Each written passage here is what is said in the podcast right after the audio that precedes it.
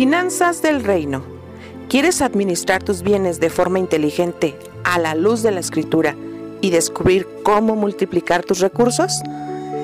Sintoniza tu programa Finanzas del Reino todos los viernes 12 del mediodía por Radio Esperanza 96.1 FM.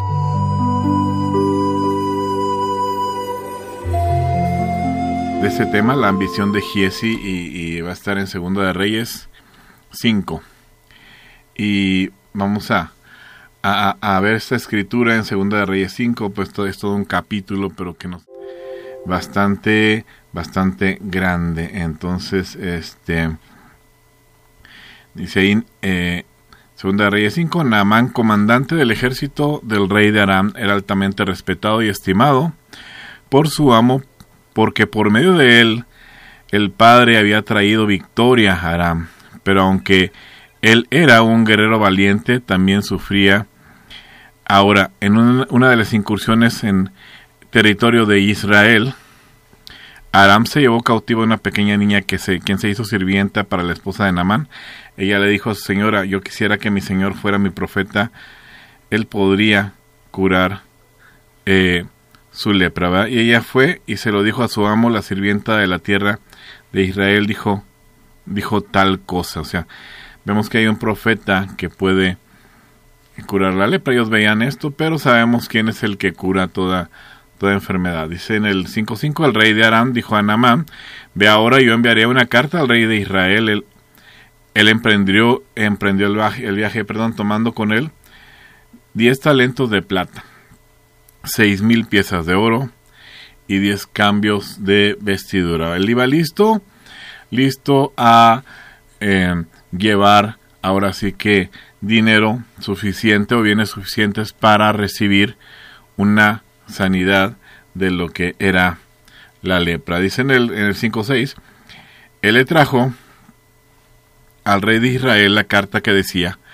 cuando esta carta llegue a ti, verás que te he enviado mi siervo Namán para que lo cures de su lepra, de su zarat o su lepra. Cuando el rey de Israel terminó de leer la carta, rasgó sus vestiduras y preguntó, ¿soy yo Dios capaz de matar y hacer vivos para que Él me envió un hombre para curarlo de lepra, se puede ver que está buscando ocasión para pelear conmigo. Bueno, no había entendido el rey. El rey pensaba que esto era eh, por pelea, pero no, simplemente eh, el rey de, de, de, Namán estaba dándole la oportunidad a Namán de que él fuera y, fuera también este, limpio de, de esa lepra que se ahora sí que hubiera un milagro de parte de, del Elohim del Dios de Israel.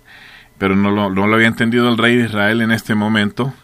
Bien, vamos con el, con el 8, dice, pero cuando eh, Eliseo, el hombre de Dios, oyó que el rey de Israel había rasgado sus vestiduras, envió un mensaje al rey, ¿por qué rasgaste tus vestiduras? Solo hazlo venir a mí y él sabrá que hay un profeta en Israel. Ok, cuando estamos hablando de que hay un profeta en Israel, no está diciendo Eliseo, él va a ver quién soy yo. No. Porque el profeta da la palabra del Creador al hombre. La palabra de, Dios, de Adonai, al hombre. Él es el que hace este milagro así tan hermoso no, no, habla de sí mismo un profeta, por eso es que, que se atrevía Eliseo a decir esto. Solo hazlo venir a mí y él sabrá que hay un profeta en Israel. No sabiendo que él era el profeta, sino sabiendo que la palabra de el Padre fluía a través de su vida. Es en el 5.9, así que Namán vio con, vino, perdón, así que Namán vino con caballo y carruaje y se paró a la puerta de la casa de Eliseo. Eliseo envió un mensajero a él que dijo, ve y bañate en el Jordán siete veces, tu piel regresará a ti y serás limpio. Ok, qué tremendo, ahora viene, viene un emisario de, de otro reino, viene con cartas del rey, viene con muchos presentes y el profeta solamente le manda decir, por medio de un mensajero, ve y bañate en el río Jordán. Bueno, pues vamos en el 11, dice, pero Namán se enojó y se fue diciendo, aquí está, yo creí por seguro que él saldría personalmente, que se pararía, clamaría en el nombre de Yahweh su Elohim, o sea, de, de, de, de, su Dios, y meneara su mano sobre la parte enferma y así sanaría a la persona con lepra. O sea, eh, Namán pensaba que las cosas iban a ser de cierta manera, pero se tuvo que dar cuenta que no, que las cosas no son muchas veces como nosotros creemos. El Padre tiene sus formas de actuar para sanar nuestras vidas. Y vamos a hablar de la lepra, no perder de, de vista la lepra que no solamente es externa, sino que la lepra muchas veces es provocada por situaciones del interior de la persona. Eh, vamos a ver, eso no, eso no es esotérico ni es este malo decirlo así, sino que a veces las mismas eh, enfermedades internas de, del alma de la persona pueden desembocar también enfermedades externas porque eh, el odio y el, rechazo y un montón de situaciones internas, claro, que está comprobadísimo que puede también enfermar a la persona de algo. Bueno, vamos a ver entonces en el 5.12 dice, no son Amaná y Papar los ríos de, de Damasco, mejores que todo el agua de Israel. ¿Por qué no puedo bañarme en ellos y ser limpio? Así que se volvió y se fue enfurecido. O sea, este señor se enojó muchísimo porque lo mandó a bañarse al río sin recibirlo.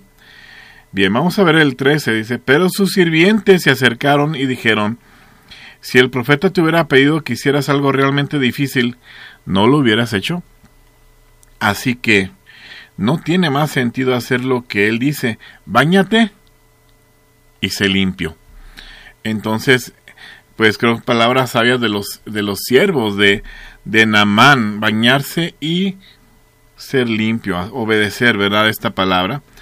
Bien, dice en el 14, así que él descendió y se sumergió siete veces en el Jordán, como el hombre de, de eh, Elohim había dicho que hiciera y su piel fue restaurada. O sea, el hombre de Dios ya le había dado las instrucciones y restaura su piel el obedecer. Y se hizo como la piel de un niño y fue limpio.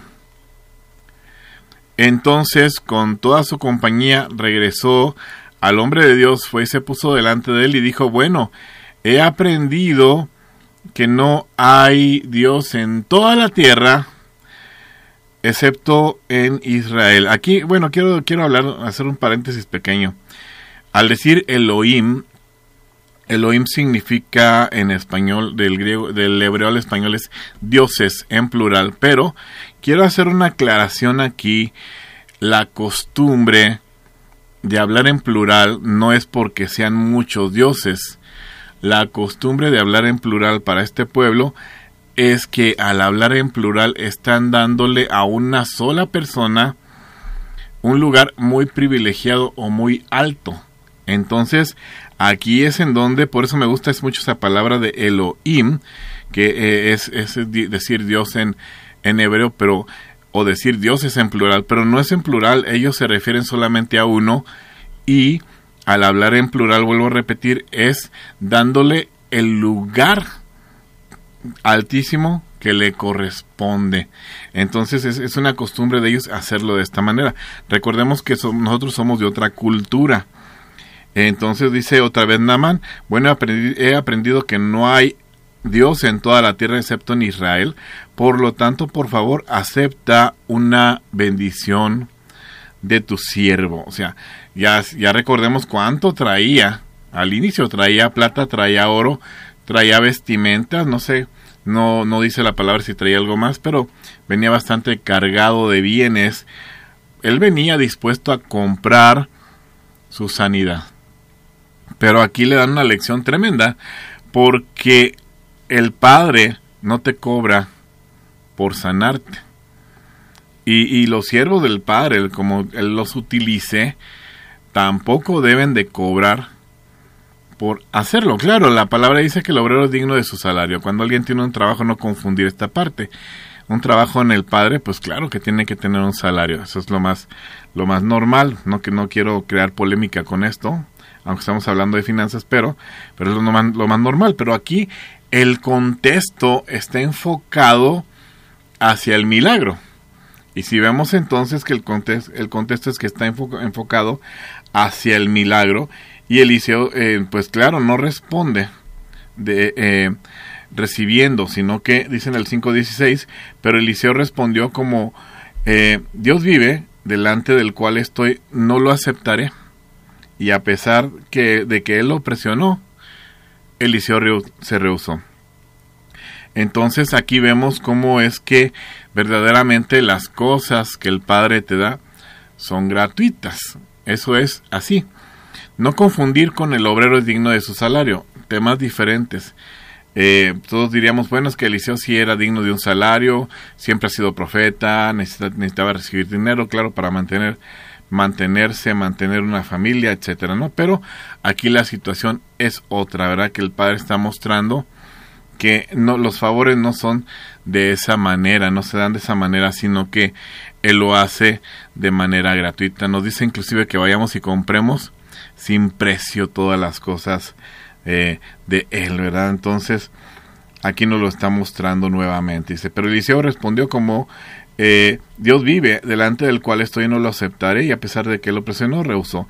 Así que Naamán dijo, si no lo tomas, entonces deja que tu siervo tome tanta tierra roja como pueda cargar sobre dos mules, porque de ahora en adelante tu siervo no ofrecerá ofrendas quemadas ni sacrificios a otros dioses, sino solo a Yahweh. O en, en, el, este, en las cuatro letras hebreas, Yud, He, o Yahweh, como se ha traducido muchas veces. Algunos traducen eh, eh, de otras maneras, ¿verdad? Con, con, todo respeto, sabemos, yo respeto las traducciones, solamente estoy usando esta traducción, ¿sí? Entonces, aquí recibe el milagro y, claro, no le costaba nada recibir el milagro, pero el milagro mayor estaba surgiendo aquí y dice Namán, yo voy a servir solamente a este Dios que fue el, es el verdadero, es el que me está dando este milagro de sanidad sobre mi vida. Dice ahí en el 5.18, aceptó esto Yahweh, perdone a tu siervo, cuando mi amo vaya al templo de Rimón a adorar ahí y él se apoye en mi mano, y yo me recline en el templo de Rimón cuando me incline, eh, dice Dios perdone a tu siervo por esto. Claro, recordemos que Namán estaba al servicio de, del rey, quien conoce todo el contexto, si no hay que leer eh, todo ahí en Segunda de Reyes, pero él estaba totalmente al servicio de un rey y él tenía que estar sirviendo en donde el rey estuviera. Por eso es que dice pues que perdone, ¿verdad? Que perdone porque porque realmente pues era parte de, de su trabajo. Dice en el 19, 5.19, Eliseo dijo a él, ve, a, ve en Shalom, ve en paz ve con bendición. Y él se fue. Namán solo se había ido a una corta distancia de él. Entonces se va, se despiden, pero nada más, nada más se queda a una distancia corta. Realmente es como cuando te despides de alguien, ¿verdad? Y quedas como que a unos metros de distancia estás haciendo otras cosas, pero ya no estás exactamente ahí con estas personas. Bien, vamos a ver ahora, a partir de aquí, el pecado de Giesi o la ambición de Giesi, que es la parte que más vamos a, analizar. Dice aquí cuando Giesi, el sirviente de Eliseo, el hombre de Dios, se dijo a sí mismo, aquí está mi amo, lo ha hecho fácil para este Naamán, por no aceptar de él lo que él trajo, como Dios vive, yo correré tras él y tomaré por lo menos algo de él. Así que Giesi se apresuró tras Namán. Cuando Namán vio a alguien corriendo tras él, se bajó de su carruaje para recibirlo y preguntó, ¿todo está bien? Claro, él, iba contento, Namán, recibiendo un milagro, claro, aunque él era alguien importante, ve que corre alguien de, parte del liceo, claro, es que se va a detener, es normal. Eh, veamos, sigamos con la historia. Eh, dice en el 5.22, sí respondió Giesi, mi amo me envió con este mensaje. Aquí está mintiendo Giesi, sabemos, ¿verdad? Sí, él respondió, mi amo me envió con este mensaje. Dos jóvenes han venido a mí, profetas de oficio de las montañas de Efraín. ¿Será lo suficiente bondadoso de darles un talento de plata y dos mudas de vestidura? O sea, él vino a pedir talentos de plata, bastante, bastante plata. En el 23, 5.23, eh, Namán responde, con gusto, toma dos talentos, dijo Namán presionándole. Él amarró los dos talentos de plata en dos bolsas con las dos mudas de vestidura y se las dio a dos de sus siervos que se las llevaron a Giese. Entonces Giesi, vemos cómo Giesi lo alcanza, está mintiendo y logra tomar dinero y también eh, ropa de las cuales se, les, se le había mencionado a Giesi, obviamente a Namán, que no tomara, ¿verdad? Aquí no, no, no en el contexto que Giesi haya estado cerca de Namán, pero obviamente vemos entre líneas que Giesi sí estaba cerca de Namán porque cómo es que se da cuenta de todas las cosas, de alguna manera vio, de alguna manera escuchó y también de alguna manera se dio cuenta que rotundamente el profeta Eliseo dijo no, no recibo nada, pero Giesi se, se anima y se aventura a tomar cosas que no le correspondían y pues claro como estaba bastante animado en un éxtasis probablemente por su sanidad bien contento Namán pues claro cae fácilmente ante las mentiras de Giesi. Dice en el 524 al llegar a un lugar secreto está hablando de Giesi al llegar a un lugar secreto él tomó las bolsas de manos de ellos y los guardó en la casa entonces dejó que se fueran y ellos se fueron él entró y se puso delante de su amo Eliseo preguntó ¿Dónde has estado, Giesi? Tu sirviente no ha ido ni aquí ni allá. Él dijo, Eliseo le dijo, ¿estaba mi corazón ahí cuando el hombre dejó su carruaje para recibirte? ¿Es este un momento para recibir plata y ropa, y olivares y viñedos y ovejas y bueyes y hombres y mujeres esclavas? Por lo tanto, la lepra de Namán se te pegará a ti y a tu descendencia, a tu cera, para siempre. Él dejó la presencia de Eliseo con lepra, tan blanco como la nieve. Entonces, claro, el profeta Eliseo le había seguido los pasos y vio lo que había acontecido. Y aquí lo que está ocurriendo, bueno, estamos viendo precisamente esa ambición de Giesi. Recordamos que que hay ambiciones que son buenas, ¿verdad? Si, si, analizamos en nuestro contexto de español, hay ambiciones que son nuevas. Por ejemplo, eh, eh, quieres una carrera universitaria, te esfuerzas, la logras, la sacas adelante. Es una parte de una ambición que no es negativa, que no es mala, siempre y cuando no tengas motivos impuros. Hay otro tipo de ambición donde dices, bueno, yo quiero tener un negocio de este tipo y comienzas desde abajo, trabajas, lo levantas, y, realmente meten mucho trabajo, así que eh, vamos viendo eh, de verdad cómo, cómo es eh, que podemos realizar muchísimas cosas, pero esto es en base a trabajo, estamos hablando ahora de ese tipo de, de este, de, de, em, ambiciones que no son malas, ¿verdad? En el sentido de nuestro español, ¿sí? porque en nuestro español pues no, no este, puede ser una palabra buena, puede ser una palabra que sea mala también.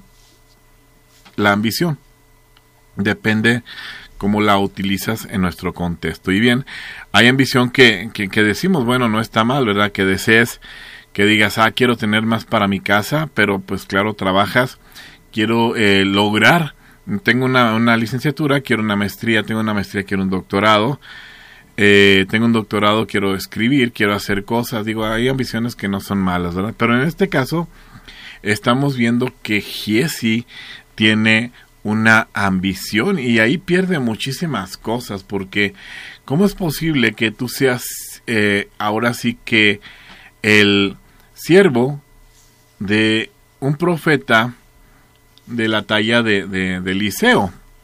recordemos rápidamente que Elías era un profeta inicialmente antes que Eliseo y que después Eliseo recibe doble porción y eh, Elías tuvo siete milagros Eliseo al morir se quedó con trece milagros pero cuando toca un, hombre fallecido, el cuerpo de, de Eliseo, cuando lo ponen en la, en la tumba, esa persona resucita, es el milagro número 14 y se cumple aun cuando él no tenía vida, la doble porción. Así de fácil, ¿no? Entonces estuvo eh, bastante interesante lo de lo de estos profetas, pero, pero aquí viendo y analizando las situaciones, eh, pues qué nivel tenía en cuanto a su relación con el padre este profeta, Eliseo. Y pues viendo Giesito tantos milagros, tantas situaciones, pues la ambición de cualquier manera le ganó. Se supone que cuando tú estás en un lugar viendo y recibiendo tanto del Padre, eh, claro que comienzas a tener un cambio de vida. Lo que vimos en Giesi es que no hubo ningún cambio de vida en él, simplemente la ambición siguió en él, no soltó la ambición, eh, siguió viviendo una vida falsa hasta que se hizo notoria. Recordemos que es necesario, dice la palabra, que es necesario nacer de nuevo. Ese nuevo nacimiento real en del cual se está hablando en la palabra y, viendo ahora a Giesi que, que aunque estaba sirviendo eh, a un, a un este, siervo también, pues entonces de ninguna manera hubo un cambio o un nuevo nacimiento en Giesi, sino que él estaba realmente siendo un hombre bastante, bastante ambicioso, pero no en la, en la parte eh, correcta de la ambición, sino en la parte incorrecta de la ambición. Y es en donde queremos entonces generar a veces riquezas o queremos generar ingresos de una manera totalmente incorrecta. Y lo que lo que tuvo Giesi en ese momento fue esa lepra Así que eh, nos deja tremendo ejemplo. Dos cosas aquí vemos. Eh, no tenía que dar dinero, para nada tenía que dar dinero Naman para recibir su milagro. Simplemente él fue al lugar correcto a buscar su milagro. Eso es todo. Namán fue al lugar correcto a buscar su milagro, porque entonces, eh, viendo, viendo al inicio la, parte de la niña y que se entera el rey que manda a Namán y, y este Claro, era el padre ya preparando el terreno para que Namán fuera salvo y no solamente sano, ahora, sino también para que él tuviera un nuevo nacimiento. Y esto se ve y se refleja en Namán cuando deja su lepra, porque no solamente deja la lepra eh, física, sino que también en su interior él dice yo voy a servir al Dios verdadero, al Dios de Israel, y ahí hay un cambio total en Namán, no así en Giesi, el cual por ambición dijo, bueno, yo me voy a quedar con parte de este botín. Y aunque aparentemente pidió algo discreto como dos talentos, que la verdad es mucho dinero, dos talentos de plata, y dos cambios, no sé qué más le hayan dado, pues entonces creo que ahí hicimos una gran diferencia porque la ambición de Jesse, volvemos a repetir, no fue la correcta, sino con motivos impuros. Y entonces Jesse da a conocer en ese momento que él no era un hombre que había nacido de nuevo. Aunque ese concepto, ¿verdad? Eh, él lo, utiliza eh, nuestro Mesías, el Señor Jesucristo, pero eh, ahora sí que, que, es necesario nacer de nuevo. Y eso es lo, la, invitación para el día de hoy, ¿verdad? que tengamos realmente ese nuevo nacimiento. no importa en dónde estés tú en, sirviendo o en qué parte estés tú, ¿verdad? Si tú realmente ya estás adentro, eh, ya eres parte del pueblo, del pueblo de Dios, y estás sirviendo adentro del pueblo de Dios, ya sea donde estés, si estás en la banca, si eh, limpias los baños, si eh, predicas, si recoges el, no sé, algo, de, algo de ahí, ¿verdad? Del lugar, lo que hagas no importa, si eres músico, en fin, lo que tú seas, inclusive si eres hasta pastor, pues la invitación es esta, ¿verdad? Que verdaderamente alguien que está al servicio debe de ser una persona que ha nacido de nuevo y que no olvidemos que el reino, el reino no se compra con dinero, porque es la lección que nos está dando también esta enseñanza en eh, acerca de, de Namán y, y, el profeta, el profeta que nunca fue a recibirlo, pero demostró con esto, demuestra con esto que no se compran las cosas con dinero. Más adelante, ya hablando en el Nuevo Testamento, vemos a los apóstoles diciendo también a, una persona, perezcan tú y tu dinero, porque pues esto no se compra con dinero. Entonces lo reiteramos después en el Nuevo Testamento y vemos cómo es que no se compra nada del reino con dinero. Tu posición económica no compra nada del reino. ¿sí?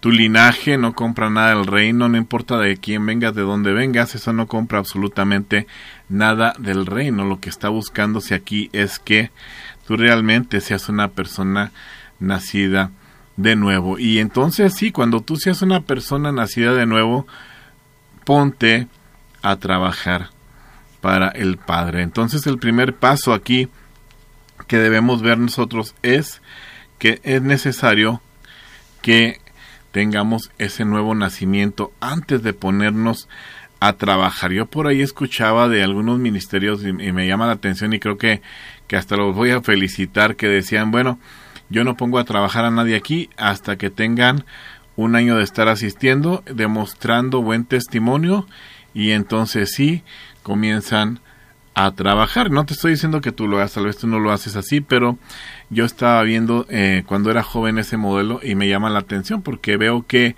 eh, sí hay una cierta responsabilidad de nuestra parte que tanto nosotros, si llegamos a, a presidir, tengamos realmente una forma de, de, vivir adecuada, honesta, sin ambiciones malas y claro que sí, entonces eh, podamos servir. Primeramente demostramos vida y después servimos. Pero también hay cosas que salen a relucir y, y eso lo sacamos nosotros mismos. Imagínate que, que una persona que esté sirviendo en cualquier lugar, no importa en dónde esté sirviendo y sale con situaciones como la de esta persona, pues no, ¿verdad? Pensando que eh, no sé, que con dinero puedes tú obtener un puesto en la iglesia, pensando, o en la congregación, pensando que con dinero tú puedes lograr milagros, pensando que con dinero tú puedes lograr los favores del Padre, pues entonces vemos el caso de, de ¿verdad? Que se le, se le muestra claramente que no. Y no estoy diciendo con esto que no cumplas con las cuestiones financieras con el Padre, no confundir ahí porque ese es otro tema aparte. Yo lo que te estoy diciendo es que no utilices el dar como un medio, como un fin para obtener algo, sino que tú simplemente cumple con el Padre. Recuerda que cuando damos, que no sepa tu mano izquierda lo que hace la derecha, tener las dos manos abiertas, una para dar, una para recibir. Eso siempre eh, es bueno tomarlo en cuenta, pero también vamos a, tomar en cuenta que eh, las cuestiones del reino primeramente son el vivir, el nacer de nuevo, primeramente. Es, el primer punto siempre, es el primer paso siempre. Eh, no podemos realmente, tenemos que dejar esta parte en algunas ocasiones, bueno, los que me han seguido a través de, otro, de otros este, líneas, eh, Ahorita, gracias al Padre, estamos en Radio Esperanza 96.1 FM. Pero eh, si alguien me ha escuchado en, en, ocasiones anteriores, estamos hablando de estas situaciones, ¿verdad? Que primeramente predicas con el ejemplo y después con las palabras. No puedes hacer las cosas de otra manera. Eh, decía mi pastor cuando vivía, primero van los caballos y atrás de los caballos van las, eh, van las carretas. Porque si no, entonces hacemos malas cosas. Entonces, cuando tú quieres realmente hacer algo para el Padre, recordemos esto, ¿verdad? Que no, esto, nada de esto se compra con dinero, todo es realmente primera, primero el nuevo nacimiento, el corazón realmente entregado al Padre, pero, pero bueno, así ya sería un tema muy, este, muy extenso, ¿verdad? Porque ahí hay muchas corrientes en cuanto al corazón, pero bueno, eh, ahora sí que me refiero a que todo tu amor y todo tu sentido hacia el Padre, ¿sí? Eh, pero después de que está realmente esa parte que tú realmente le perteneces al Padre, automáticamente se van a hacer a dar las cosas. Por ejemplo, vamos a poder nosotros eh, cumplir sus mandamientos que no son gravosos, ¿verdad? ¿Qué quiere decir esto? No te estoy diciendo que por cumplir sus mandamientos somos salvos, claro que no. Yo no soy salvo por cumplir los mandamientos, soy salvo por la sangre preciosa derramada en esa cruz del Calvario, ¿sí? Lo que te estoy diciendo es que la parte donde dice eh, nuestro Señor Jesucristo, si me amas, guarda mis mandamientos, entonces cuando yo realmente eh, tengo un nuevo nacimiento, los frutos son los que comienzan a hablar por mí. Porque si está escrito, por los frutos los conoceréis. Entonces, si somos un buen árbol, vamos a dar buenos frutos. Si somos un mal árbol, pues no importa en qué lugar estemos sirviendo, pues claro que los frutos se van a notar ahí bastante. Sí, por ejemplo, eh, de repente yo me acuerdo que, de niño yo veía árboles de, manzanas en determinados lugares y le decía a mi papá que me cortara, bueno, en lugares permitidos donde yo sí podíamos cortar, o a mi mamá, me bajaban las manzanas, las veía y estaban podridas y no se podían comer. Bueno, pues ya lo que hacían después era ir y comprarme manzanas para que yo comiera, pero pues yo no podía comer de esos árboles, porque esos árboles no estaban realmente eh, sanos y no daban frutos sanos. Y, ahí comprendí cómo, cómo es esto de que por los frutos nos van a conocer. No importa en qué lugar estés en la congregación, no importa eh, si tú has llegado a ser pastor de una congregación, si eres un, diácono, un anciano eh, de la congregación, anciano de, de título, no, no, no nobiliario, sabemos que no. pero bueno, por mencionarlo o definirlo de alguna manera, porque hay ancianos de días, ¿verdad? También. Pero no importa donde tú estés, siempre, siempre lo que nos va a distinguir a los siervos de, del Padre es, son los frutos. Ahí es en donde se va a ver. Que tu economía sea buena, sí, claro, es, eso se trata este programa de las finanzas del reino pero que no obtengamos esas ganancias de manera deshonesta como Giesi lo quería hacer. Esa no era la manera. ¿sí? Entonces, eh, muchas veces en donde de repente eh, somos probados muchas veces es en esa parte en las finanzas, ¿sí? Porque, eh, por ejemplo, si alguien te está pagando por, por algo y pues tú sirves en algún lugar, no importa dónde sirves, pero equiparando aquí a Giesi, ¿verdad? También un poquito. Si tú sirves en un lugar, pero trabajas de manera deshonesta, lo que estás acarreando sobre tu persona se llama lepra. Y probablemente no la vas a ver físicamente como la vio Giesi, pero tu persona está llena de lepra. Y el, y el tener lepra no es algo fácil.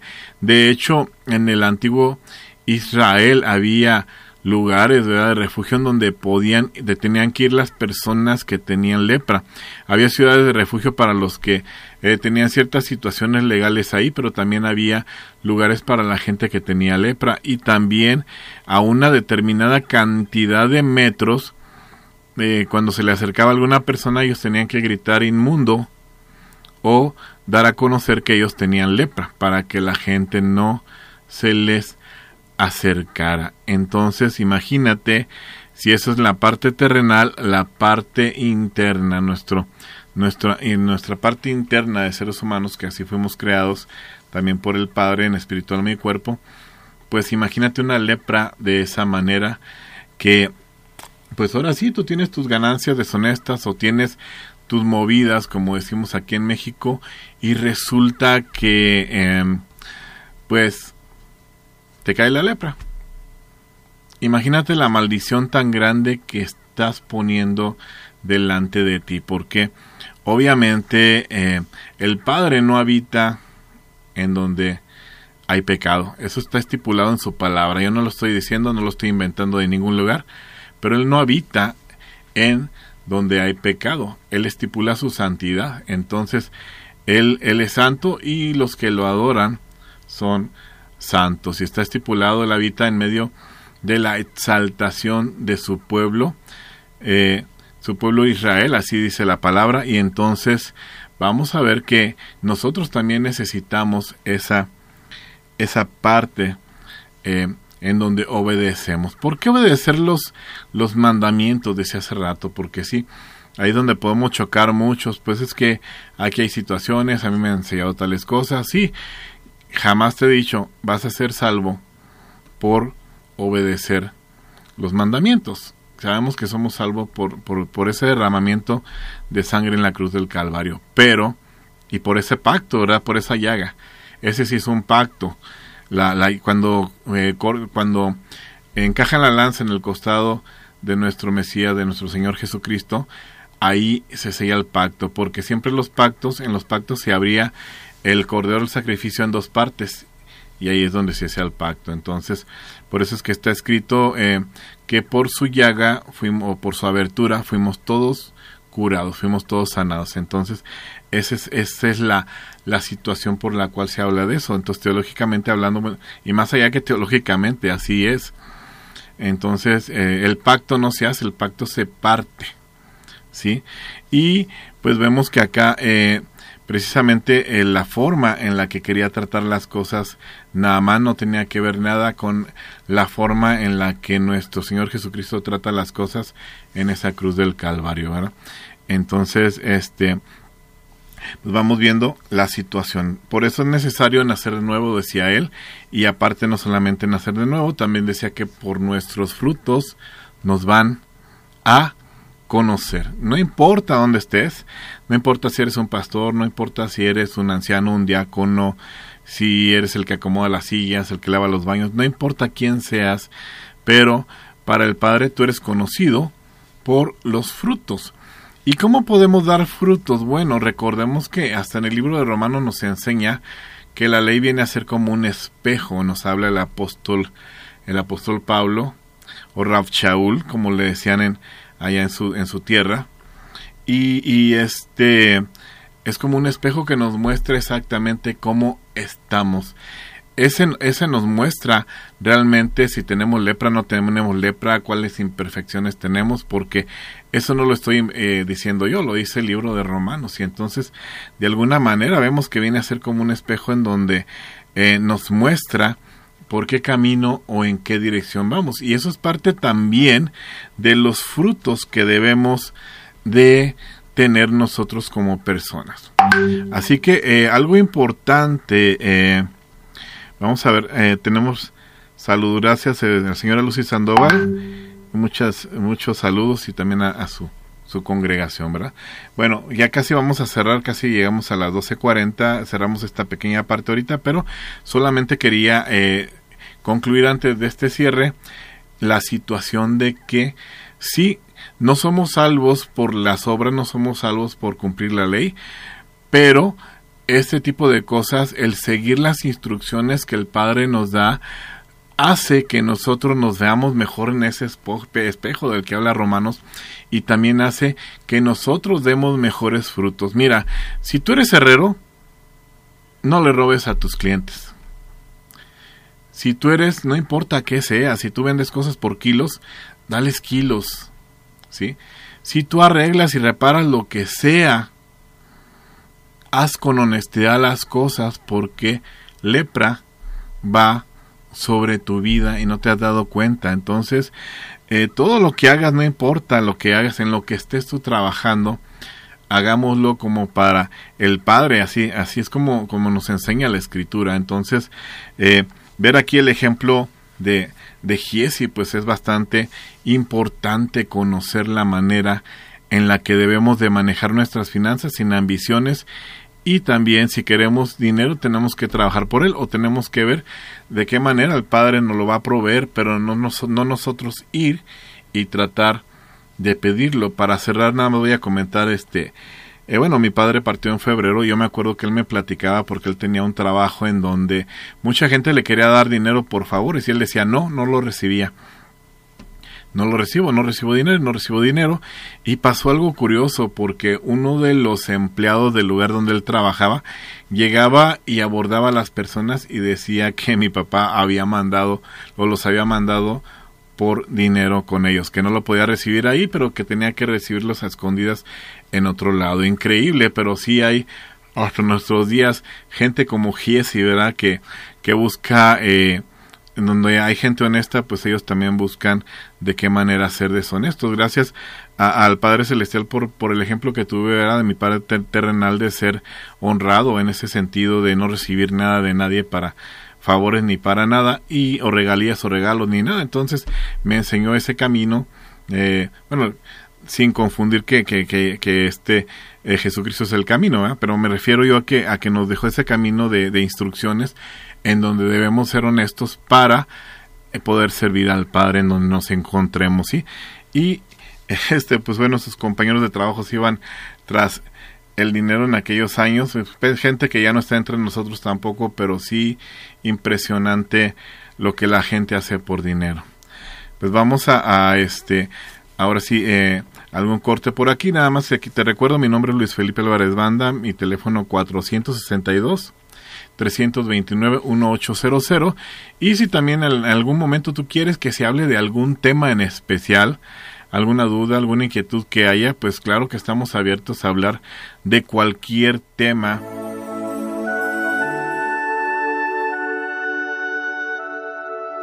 Nos escuchamos el próximo viernes a las 12 del mediodía en tu programa Finanzas del Reino.